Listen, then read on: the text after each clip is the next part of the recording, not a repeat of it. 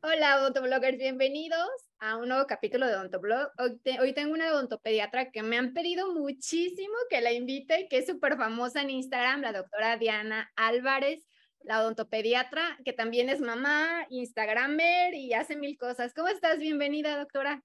Hola, Pau, muchísimas gracias por la invitación. Al fin se nos hizo. Eh, nos pudimos acoplar a los, a los horarios y aquí estoy. Muchas gracias por invitarme. No, gracias a ti por aceptar la invitación. Tu consultorio está en Monterrey, ¿verdad? Nos platicas. Sí. ¿En qué parte? Yo estoy en la zona norte de Monterrey.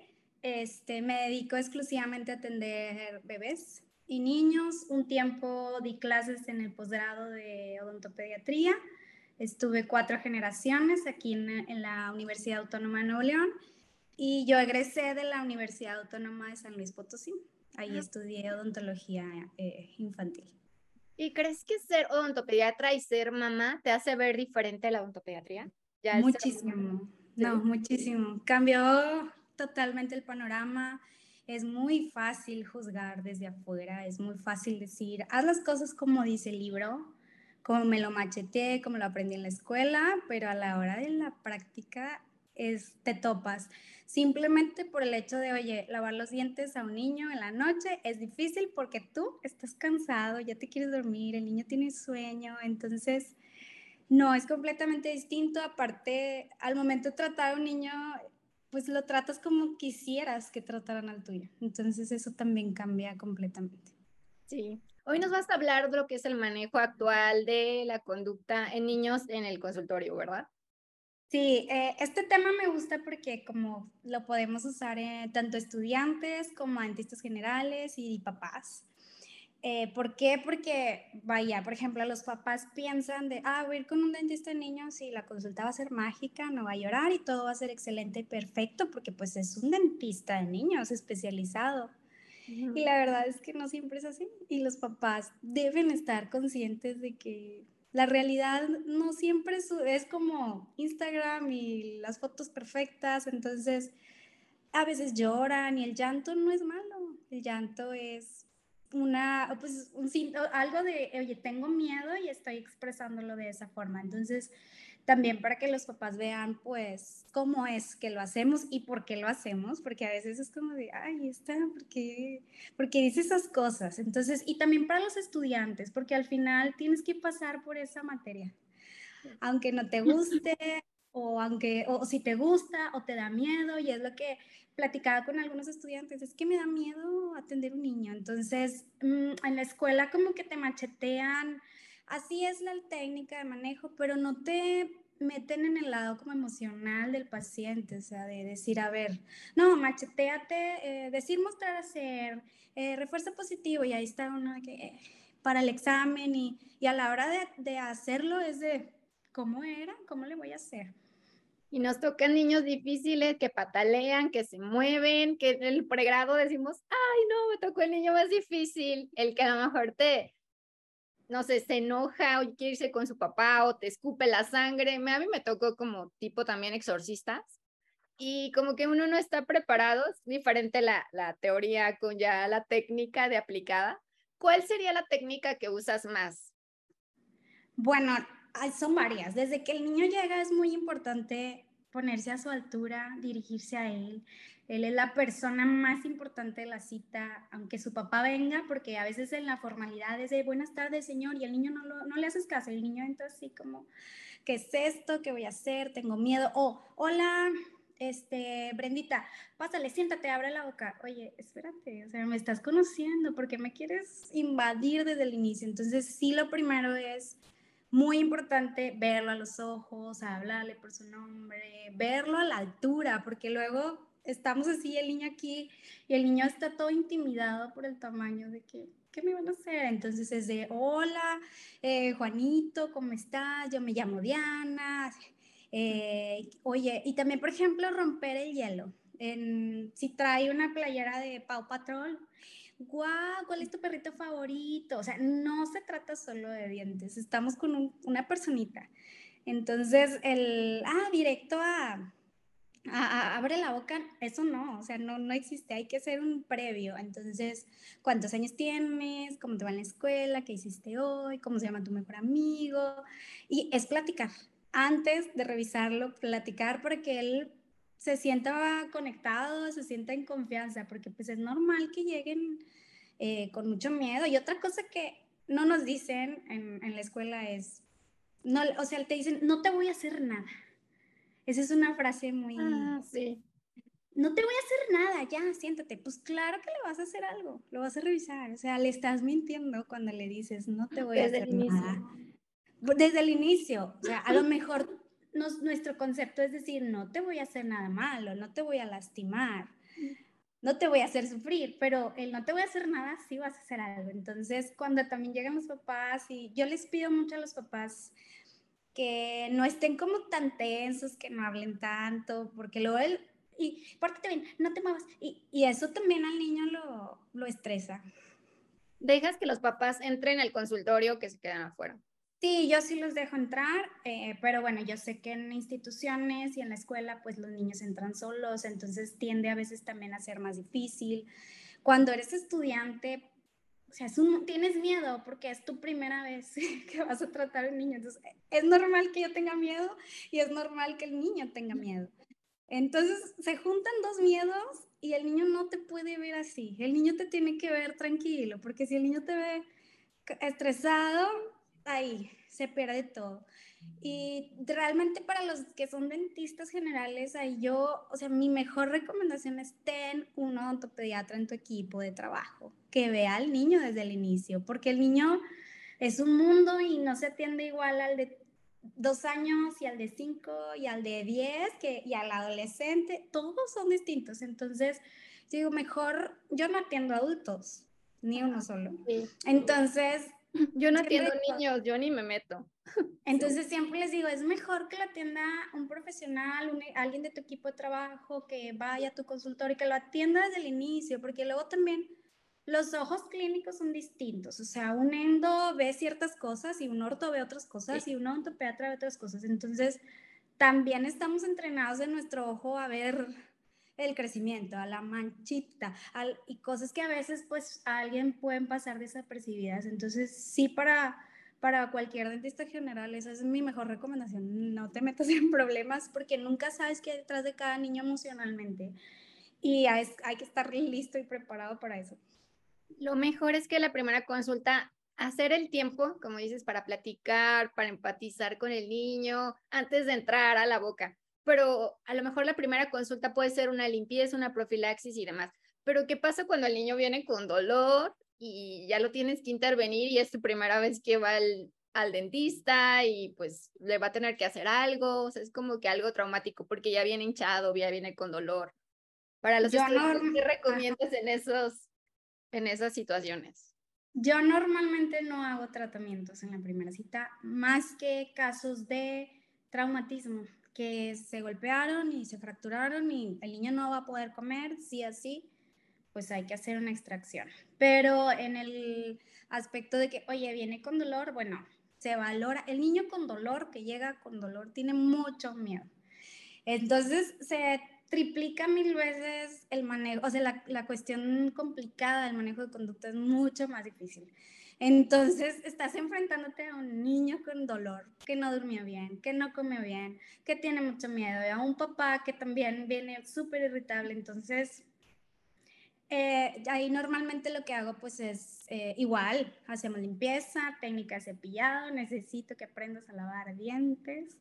Este, y ya en algunas ocasiones algo para dolor y a lo mejor lo veo a los dos, tres días y ahora sí hacemos el tratamiento completo, pero es muy pesado para un niño ir así y ser sometido a algo, no sé, una pulpotomía, pulpectomía, una extracción en la primera cita. En cuanto también al manejo de conducta, ayuda al tener monitores, el que estén viendo sus caricaturas favoritas, el que se sientan como en un ambiente más infantil que siento que los odontopediatras tienen su consultorio como muy bonito, que los niños se sienten en confianza a un consultorio como el mío, que es como todo frío, todo de adulto. También tiene que ver eso, ¿no? Que se sientan como que... Sí. Y ahí entra, por ejemplo, en la escuela nos, este, nos dicen, eh, decir, mostrar, hacer. Bueno, ¿y eso cómo se hace? Al niño tienes que explicarle lo que vas a hacer, porque si entras directo es, ¿qué? ¿Qué es eso? ¿Qué me vas a hacer? Entonces, mira esto. Cuando vienen con mucho miedo, funciona mucho usar juguetitos. O a veces ellos mismos traen su juguete, su peluche. Entonces, a ver, vamos a jugar y vamos a revisarle primero a tu peluche. Y bueno, nosotros le ponemos hasta estrellas al dinosaurio que traen. Vamos a lavar los dientes. Tengo un cepillo para los peluches. Porque, y a veces ellos ya saben, ya llegan así con su juguete porque le van a cepillar primero el juguete y luego a ellos. Entonces también les funciona mucho el juego. Entonces, este, digo, traer su juguete favorito. Digo, a mí me encanta de, a veces traen hasta cuatro dinosaurios y ahí estamos cepillándole primero a los cuatro dinosaurios. Entonces, es, los niños funcionan jugando. Y inclusive ustedes tienen los peluches que tienen dientes y ahí les pueden explicar. Y el hecho también de explicarles primero en su peluche y el hecho de usar palabras que ellos entiendan, ¿no? Vamos a limpiar, vamos a no sé, ustedes usan como ciertas palabritas que los niños pueden entender. Voy a pulir, tu, limpiar tu diente, barrer tu diente, cositas así como que ustedes usan palabritas que los niños van a entender, que es un lenguaje que los niños entienden.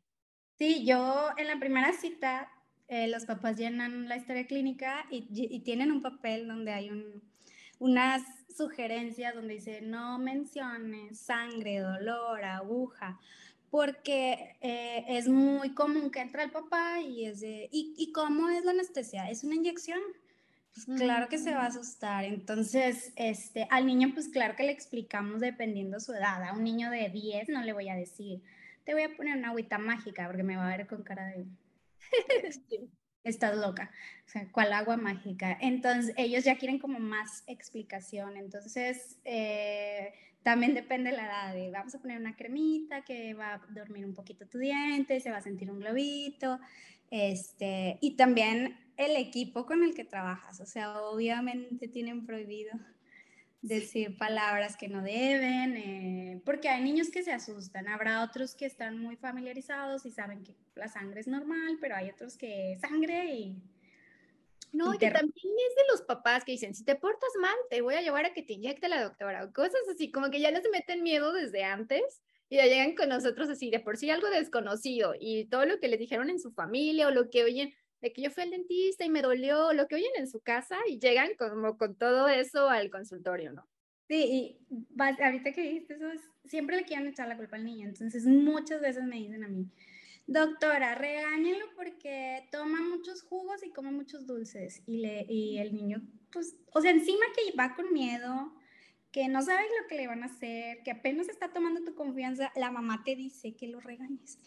Entonces yo volteo y le digo, ¿y quién te compra los jugos? y ya me dice alimentación. Ajá. Y me dice, mi papá. Y yo, entonces, ¿a quién vamos a regañar? Y dice, a mi papá. Entonces ya las mamás así como de, oh, ups, porque pues finalmente la responsabilidad es de los adultos, de los papás, o sea, no es simplemente castigar o regañar al niño o gritarle, o sea, eso también en la escuela nos enseñan a que cállate y tienes que callarlo, ¿no? O sea, yo trabajo mucho con eh, disciplina positiva en cuanto a decir, yo sé que no te gusta estar aquí, yo sé que esto es difícil, ya voy a terminar. Claro que los tratamientos son muy cortos, eh, el niño no está más de media hora en el consultorio, o sea, es algo que se tiene que hacer muy rápido. Este, yo sé que no te gusta, pero esto ya va a terminar. Entonces, porque sí, pasada la media hora sí pueden entrar ahí en, en un estrés tóxico que pues ya no es recomendable. Entonces digo, sí es normal que lloren, pero no tanto, o sea, hay que lograr un equilibrio. Y también decir, también es bueno si se portan bien, darle su estrellita, que escogen algún regalito, es como parte también del manejo de conducta, ¿no? Siempre, eh, la verdad es que ya terminó dándoles a todos. También fue una de las cosas que como mamá me cambió, porque antes yo solo le daba a los que se portaban bien. Pero luego comprendí que, o sea, para el niño es difícil ir al dentista. Entonces digo, bueno, ¿qué más da que recuerde como algo bueno?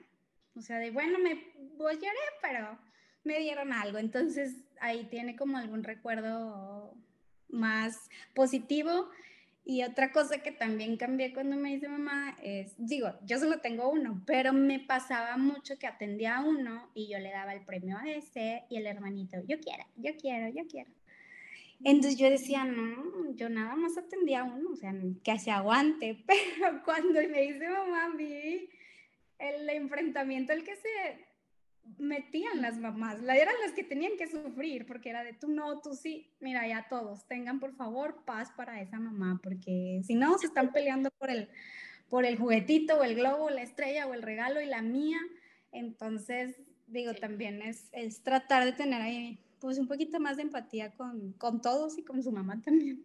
Sí, y es forma de que recuerdan de forma bonita. Ay, me dieron una estrellita, me dieron un juguete, a lo mejor lloré y todo, pero mi juguete como que recuerdan la cita de una forma bonita. Y el hecho del manejo de conducta cuando es como amarrar a los niños, cuando es contención, ¿eso se usa actualmente o ya no? Yo me acuerdo. Sí, se usa, eh, se llama estabilización protectora y es para proteger al niño. Eh, si se usa, yo sí la utilizo algunas veces. Claro que necesitamos explicarle al papá antes qué es, para qué es, que firme, que sepa que lo vamos a hacer. Eh, muchas veces están ahí ellos presentes y no es más que proteger al niño de, de, algún daño que pudiera llegar a sufrir, porque, bueno, vamos a suponer que estamos haciendo una resina, pero es un bebé de tres años, dos y medio, y obviamente se mueve, mete manos, entonces para no estar tres personas encima de él, lo mejor es ponerlo en el papús. Este, claro que también tiene que ver el concepto que utilices, porque no es lo mismo decir voy a amarrar al niño voy a proteger al niño de que se lesione. Para eso es. Eh, al niño también se le explica de esa forma. Eh, no es decirle, te voy a amarrar porque te estás portando mal, no es eso, simplemente pues es un bebé que a lo mejor todavía no comprende que lo que estamos haciendo. Claro que estos se usan chiquitos, ya más grandes, que no quieren cooperar, que no les gusta, bueno, ya existen las opciones farmacológicas de sedación o anestesia general, pero esto entra, sí se usa, sí lo utilizo, está aceptado todavía, este, pero son ciertos casos, vaya, bebés, pacientes chiquitos, tratamientos rápidos, vuelvo a lo mismo, no vas a tener un niño en restricción este, más de media hora, o sea, son tratamientos cortos, rápidos y niños pequeños, y tratamientos que no sean tan complejos para, para ellos, pero sí tiende a estar muy, mm, pues el tabú de cómo me van a amarrar, este, pero realmente es, para protegerlo. Yo eh, sí lo utilizo y cuando son pacientes de, oye, un tratamiento, pues para que no gasten en, en una sedación. Y la verdad es que también les hablamos, o sea, al momento de que el niño esté, esté en tratamiento y que llore, le platicamos lo que estamos haciendo, le damos las gracias por ayudarnos, le estamos diciendo, wow, te estoy poniendo un brillito en el diente, la lámpara de fotocurado, este, pues es la lámpara láser para darle poderes, entonces de que, wow, y la mamá, sí, qué bonita, mira. Entonces se hace como un, este, pues un ambiente más tranquilo cuando tú se lo explicas al papá con tiempo. Claro, no puedes hacerlo así de, ah, cambio de planes, lo sujetamos, no. Entonces ya el niño sale y sale con ese concepto en su mente de me pusieron brillos, me pusieron una luz, eh, me pusieron una cobija. A veces le digo, te voy a poner una cobijita porque hace mucho frío. Este, y esa es la, la, restricción. Entonces no, no lo amarré porque se portaba mal. Le puse una sujeción para que estuviera él tranquilo, seguro. Entonces, y ya con el tiempo lo van dejando de necesitar. O sea, hay pacientes en los que la primera cita lo necesitamos y las siguientes ya no. Entonces, este sí es muy buena opción. El que sí ya no se utiliza es el de mano sobre boca. Ah, sí. sí Ese sí. ya no. Ya no se usa, ya no, ya no, pues no, no está aceptado tapar la boca a un niño y hablarle al oído. Entonces, este, algunas doctores utilizarán el control de voz, que es cuando estás tranquilo y luego subes un poquito el tono, pero a veces también es como para lograr la atención del niño, porque a veces están gritando y yo les digo, si tú gritas, yo tengo que gritar y no me gusta gritarles, ¿ok? Y es así como de, ok. Sí, y al ver que subes la voz, como que ven esa autoridad, ¿no? Como que ya, ok, le bajo, no sé. De que, ajá todas estas son manejos de conducta en niños, pero sin, no farmacológicas. Ajá. Que serían las que se empezaría, con las que iniciaríamos antes de pensar en algo farmacológico, ¿no? Sí, pero definitivamente hay pacientes que no son opción. De, ya tuvieron una experiencia negativa o que son muy chiquitos. Un paciente menor de tres años difícilmente va a cooperar en el consultorio, o sea, porque son bebés y, lloran. Entonces, sí, el tratamiento es complejo y también depende de las necesidades de los papás, porque habrá niños de cuatro años, cinco, y yo digo, oye, sentir anestesia no está padre. Imagínate tener cuatro años y sentirlo. Imagínate sentir la pieza encima con un dique de aislamiento, con un eyector y con dos personas encima de ti y un abrebocas, o sea, tiende a ser invasivo. Eh, y hay niños pues que son un poquito más nerviosos que otros y yo les digo a los papás lo que tú decidas. Si hay algunos papás que dicen, no, pare de sufrir, yo no quiero, vamos a sedar porque son muchos tratamientos. Entonces no, no tenemos que, vaya, a agotarnos las, las técnicas para llegar a la sedación. O sea, hay ocasiones en las que ni modo, está muy chiquito o este, no va a cooperar, tuvo una mala experiencia anterior y tenemos que ayudarle de, de cierta forma. Sí, inclusive hay niños que te meten la mano cuando los anestesias, o sea que de plano no, no cooperan para nada, aunque les expliques, aunque platiques con ellos. No, que no se sientan ni siquiera. Entonces ya, desde ahí dices, no, pues no, no. que necesitan muchísimos tratamientos y dices, no lo va a lograr, o sea, trae la boca con muchísimas necesidades y tratamientos, o también este, niños con síndromes, ¿no? Con niños este, especiales. Ajá, eh, trabajamos también mucho en sedación con pacientes con trastorno del espectro autista o síndrome Down o algún retraso. Este, y también usamos de sensibilización con ellos. ¿Qué es eso? Pues realmente a veces es una cita donde sientes que no haces nada, pero el niño conoce el consultorio, entra, nos conoce a todos y a veces no logramos todavía que se siente. ¿Por qué? Porque ¿no? Eh, desconfía y necesitamos a veces varias citas y a veces no podemos ir como a una anestesia sin haberlo revisado, pero tampoco lo vamos a revisar a la fuerza, entonces nos toma varias citas para él irlo acoplando, que confíe en nosotros. Este, y me ha pasado que lo logro y luego en sedación no quieren entrar porque el lugar es distinto, porque hay otras doctoras y dicen, ¿dónde está mi doctora? Aquí no. Entonces sí pasa, pero sí es este, obviamente eso pues son temas que sí se tienen que tratar con un especialista. Sí, totalmente, que normalmente los odontopediatras pues ya tienen su anestesiólogo de confianza, ya tienen su equipo quirúrgico y pues qué mejores manos que lo atiendan siempre Obviamente aquí nos enfocamos a que los atienda un odontopediatra, pero también que los estudiantes que nos tiene que tocar como parte de nuestro proceso universitario tener contacto con niños, aunque ya después ya no, es importante saber cómo tratarlos, saber cómo empatizar, saber cómo manejarlos, la conducta, porque sí, yo me acuerdo que veía a la universidad niños corriendo, ser un desastre, porque realmente no nos enseñan, a lo mejor no nos enseñan en teoría y demás, los manejo de conducta, pero yo así como que, ¿y cómo hago con toda esta información, con todos estos libros, cómo lo, lo aterrizo? Aterrizo, sí.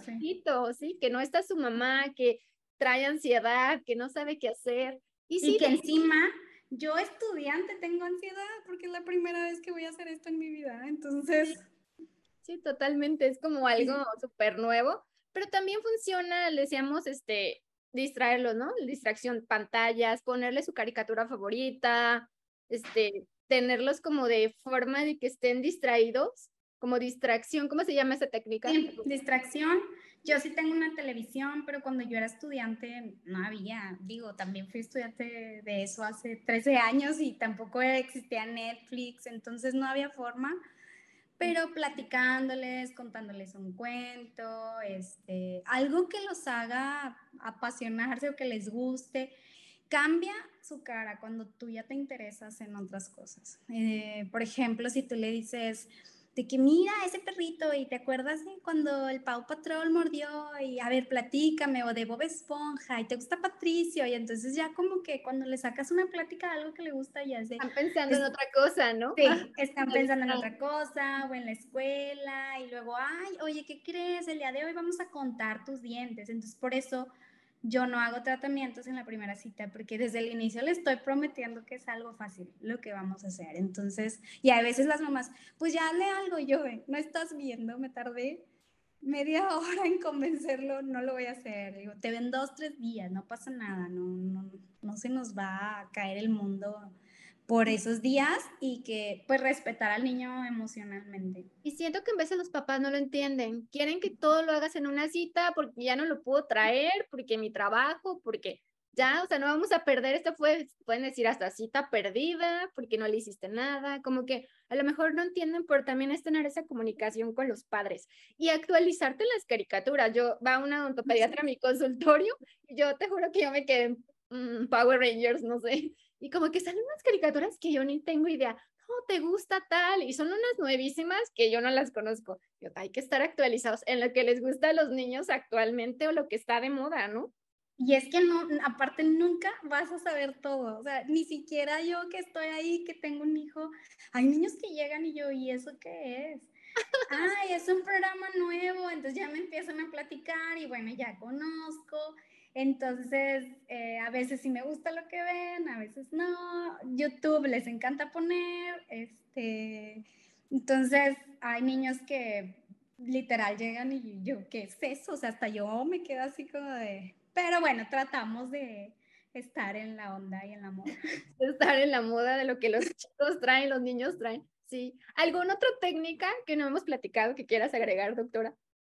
Eh, pues la imitación también este, funciona bastante bien, o sea, a veces ven a otros niños salir mm. y los ven con su globo y su estrella, entonces ya llegan así como de, yo quiero un globo como él. Sí, ahorita te lo voy a dar. Claro, también sucede negativamente y lo contrario, porque estaba llorando el otro niño que se fue. Entonces, también se les explica, la verdad es que los niños son muy inteligentes y comprenden más de lo que nosotros pudiéramos imaginar. Entonces, explicarle de, pero viste la edad que tenía, es un bebé de dos años y todavía no comprende al 100, por eso estaba llorando, pero nada más le limpiamos los dientes, ¿ok? Ah, ok. Entonces ya como que aterrizan de que voy a respirar, no le hicimos nada malo. Este, también depende de cada edad, o sea, yo sé, digo, es que en la escuela no nos dicen de, oye, los de tres, bueno, creo que normalmente los atienden de seis para arriba, pero pues siguen siendo chiquitos, entonces, este, hay que como hablar a su nivel y luego los de 12 ya son grandes y hay que hablarles al otro nivel, entonces, y no tenerle miedo a los niños, o sea, platicar con ellos y ya con eso se puede romper el hielo, hacerles globos, eso les encanta, este, estrellitas nunca vayan. Aprendan a hacer globitos, a hacer perritos, o sea, pónganse de verdad expertos de, de, eso. Ahí en YouTube hay como tutoriales para hacer globitos y, y pónganse. O los stickers nunca fallan, o sea, el, el darle algún detallito, los stickers jamás fallan y los globos, las estrellitas y burbujas. Entonces digo, pues es un detallito y cuando estás de estudiante, pues tampoco son tantos pacientes, no es como gastar tanto dinero, pero sí para agradecerle al paciente y su colaboración en, el, en la cita. Y yo me acuerdo que en mi caja cargaba lo que es las plantillas con las estrellitas doradas o de colores, ¿qué estrellita quieres? Y así, pero sí, de verdad, carguen globitos que de verdad no, no usan mucho espacio en la caja o en la mochila y hacerles algún globito es, o demás. Y al momento de, de, anestesiar, por ejemplo, pedirle ayuda a algún compañero, porque a veces estamos solos. Sí. Entonces estamos anestesiando y se mueve o mete la mano y ya valió todo. Entonces a lo mejor decirle a alguien de que, ven, ayúdame y decirle al niño, ay, te voy a dar un abracito, porque para el niño es normal reaccionar, ¿no? O sea, oye, estoy sintiendo algo, quieren meter la mano, entonces, ay, te voy a, dame las manos, si sientes fuerte, apriétame a mí, porque sí necesitas la ayuda. Yo no sé cómo trabajábamos a veces solos con Solos. niños, es muy difícil. Ya actualmente veo en las universidades que son en pareja. Y eso está padre, tener un asistente, alguien que te ayude o otros ojos es importante. Pero sí, ¿qué tan recomendable o qué tanto recomiendas? Yo nunca he comprado, pero las funditas que son, que de cocodrilo, para esconder la, la, la jeringa, para que no la vean. No me gusta porque siento que está bien complicada de esconder y usar y todo. Entonces, ahí la verdad ya, pues cada quien va adquiriendo como su técnica adecuada o que más le guste. Este, a mí no me gustó. Recién acabo de, me prestaron un aparato de electrónico para anestesiar. Ah, sí, sí. Este, pero no lo usé en niños, eh, lo usé en adultos. Este, no me gusta el, el del cocodrilo, se me hace así como muy tosco, entonces hasta siento que es más difícil esconderlo. Yo lo que hago mucho es pues distraerlo. Si le digo, vas a sentir un apretón, porque si yo le digo, no vas a sentir nada, pues estoy mintiendo. Sí se siente un poquito. Este, y también me, me gusta como contarles algún cuento o alguna historia o platicar de algo. Este, o cuando se me empiezan así como a mover, le digo, a ver, vamos a contar hasta cinco y descansamos. También para que ellos sepan que hay un fin, que no es eterno, porque claro que se ponen ansiosos de, "Ah, ¿hasta cuándo? Ya le digo, vamos a contar hasta tres. Como de tener la boca aquí. Yo lo que hacía era como que bajar más la aguja para que Así. no la vieran, como que... Ay, que Sí, a no- mí siempre me la pasan por atrás, por abajo. Y ya le digo, levanta tu cabecita tantito. Ahorita sigues viendo la tele, porque a veces la, la tele está un poquito más abajo. Este, y ya, sí prefiero, pero hay otros doctores que prefieren enseñarla y ya, te digo, por eso te digo, cada quien es, pues Sí. ya tiene su, su manejo y su técnica personal. Sí, sí, mis compañeros de, ah, te va a morder un cocodrilito. Y les funcionaba. Yo nunca, la verdad, nunca lo he usado, pero se me hacían bonitas. Y dije, bueno, es una forma de que si la ven, pues vean algo como infantil o un monito. Esta también es una buena técnica. Sí, yo me acuerdo que yo soy de la Universidad de Guadalajara y a un lado estaba, tenían como un cubículo, bueno, era un, un salón grande, pero estaba parte de la especialidad de odontopediatría y le decíamos chillatría, porque abríamos la puerta veía, pero explicaban, es que realmente muchos niños lloran durante el procedimiento y todo el procedimiento estaban ah, como su llanto compensatorio, no sé, como que lloraban y era, me decían, es que es normal, está como su forma de sacar todo y así trabajaban los odontopediatras con el niño llorando toda la cita. Y pues es parte de que van a llorar, pues es algo pues normal, ¿no? Que le tienes que explicar a los Sí, a veces, por eso digo, a veces piensan los papás de que, oye, va a ser todo color de rosa y realmente sí hay distintos tipos de llantos y nosotros sabemos identificar cuál es. Y hay un llanto que es el de dolor y que ese, pues claro que lo conocemos perfecto, pero hay un llanto compensatorio que es llorar toda la cita. Y acaban y es de, "Mm, bye. Y así nada más ahí todos hinchaditos y adiós. Y la mamá te dolió, ¿verdad? Te dolió, te dolió. Pues claro que el niño va a decir, sí, sí me dolió pero lloran por el ruido, por la sensación, a veces también desde el momento que sienten anestesiado lloran, porque pues digo, yo me quiero imaginar qué siente un niño de tres años que lo anestesias, o sea, ¿qué me hiciste? Yo creo que deben decir, ¿qué es esto? ¿Qué me hiciste? forma que Pues, él los pueda explicar, ajá, que lo entienda. Siento así, y, y de repente ellos entran en crisis de que, ah, me duele, me duele también todo esto yo les explico a los papás de que, oye, a veces colocamos anestesia y el niño dice así, pero pues es parte de donde él tampoco tiene el lenguaje, la capacidad de explicar de, ah, sí, estoy sintiendo un adormecimiento en el dentario superior. ¿no? Y O sea, en veces un adulto puede explicártelo. O sea, exacto, sí, para un adulto es difícil, para Sí. un niño es mil veces más. Entonces, Sí. este, sí, sí es pesado y, y sí me acuerdo que cuando yo estaba en el posgrado, pues todos lloraban y el vecino y el de al lado y me acuerdo que había maestros de endodoncia al lado y decían, porque si son de ontopediatriales lloran los niños. Sí, como que cállenlo, no deberían de llorarles. Ajá, así como que son Sí. expuestos, ¿no? Pero sí es Y parte de. Y Y puede ser un. porque, Ajá, dime. Puede ser un niño que no llore y sea súper cooperador y a toda madre y súper buen niño. Y puede ser un niño que llore todas las citas, así como que depende de cada niño y de su proceso. Y, y además cuando estás en la universidad, tanto pregrado como posgrado, estás en formación y no eres experto todavía y te tardas más. Y a lo mejor lo que yo ahorita, hoy 2022, hago en cinco minutos. Cuando yo estaba en pregrado me tardaba una hora y media y claro que el niño llora porque está cansado. Entonces, digo, también tiene mucho que ver pues la habilidad que vas adquiriendo y que estás en formación, estudiando y, y trabajando en eso.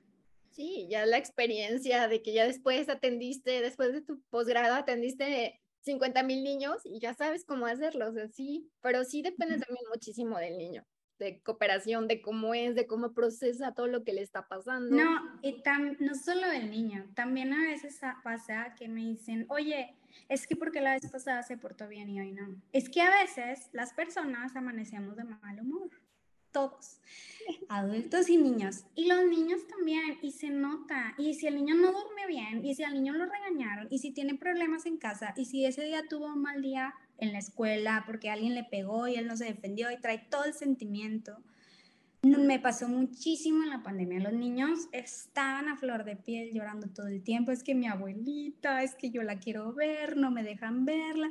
Y ahí sacaban todo. Y la mamá, es que le duele. Yo, no, está llorando porque no ve a su abuelita. Entonces, a veces no nada más es decir de que sí, este niño es bueno, este no. No, no hay niños buenos o malos. Simplemente también amaneció de malas y, y, ni modo. Y pasa y está enfermo y se desveló y lo levantaste bien temprano y no comió bien. Todos esos factores afectan en el humor de un niño. Es un ser humano chiquito, pero tiene sus bajas, sus subidas, su humor, sus buenos días. Todos traemos malos días. Sí, totalmente de cómo viene, de si lo regañaron, no lo regañaron, lo trajeron a fuerza, si no quería venir. Sí, es que todo son como unas pequeñas personitas con sus mil emociones y sentimientos, que a veces como adultos los minimizamos, de, ay, no, no, sí, como tú decías de la abuelita, o sea, cuando iba a pensar el papá que, el, que está sintiendo por su abuelita, es como que es un niño, y traen, un, traen su mundo, su, su escuela, sus amigos, si tienen bullying, si están pasando por algo en la escuela, o sea, todo eso lo cargan y lo manifiestan en cómo actúan. Sí, y que no solamente, o sea, sí a veces de adultos nos cuesta manejar los sentimientos, el niño está aprendiendo, entonces voy a llorar porque no me siento bien y punto.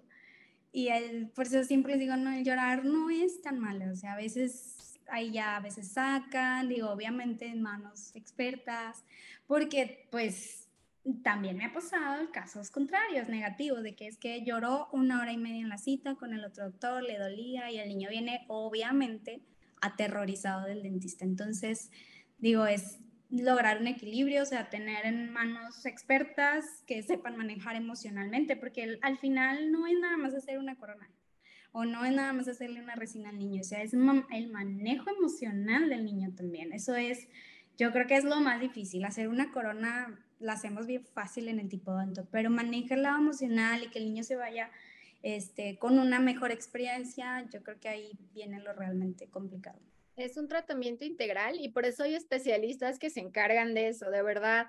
Cuando nosotros salimos de la universidad, yo sé mis límites y uno tiene ese equipo de especialistas que te pueden ayudar. Tanto yo no hago, por ejemplo, endodoncias, terminé la, la universidad y dije, jamás vuelvo a hacer una endodoncia porque no me gusta y tengo un endodoncista. Niños, pues no tengo, tengo cero paciencia, tengo un odontopediatra, o sea, hay que darles el mejor servicio y el mejor, la mejor atención a nuestros pacientes, derivándolos de forma adecuada y lo van a agradecer, porque a lo mejor lo que yo me tardo en hacer, en sacar una tercer molar, una hora y media, el maxilofacial me lo saca en 15 minutos y el paciente se va súper feliz.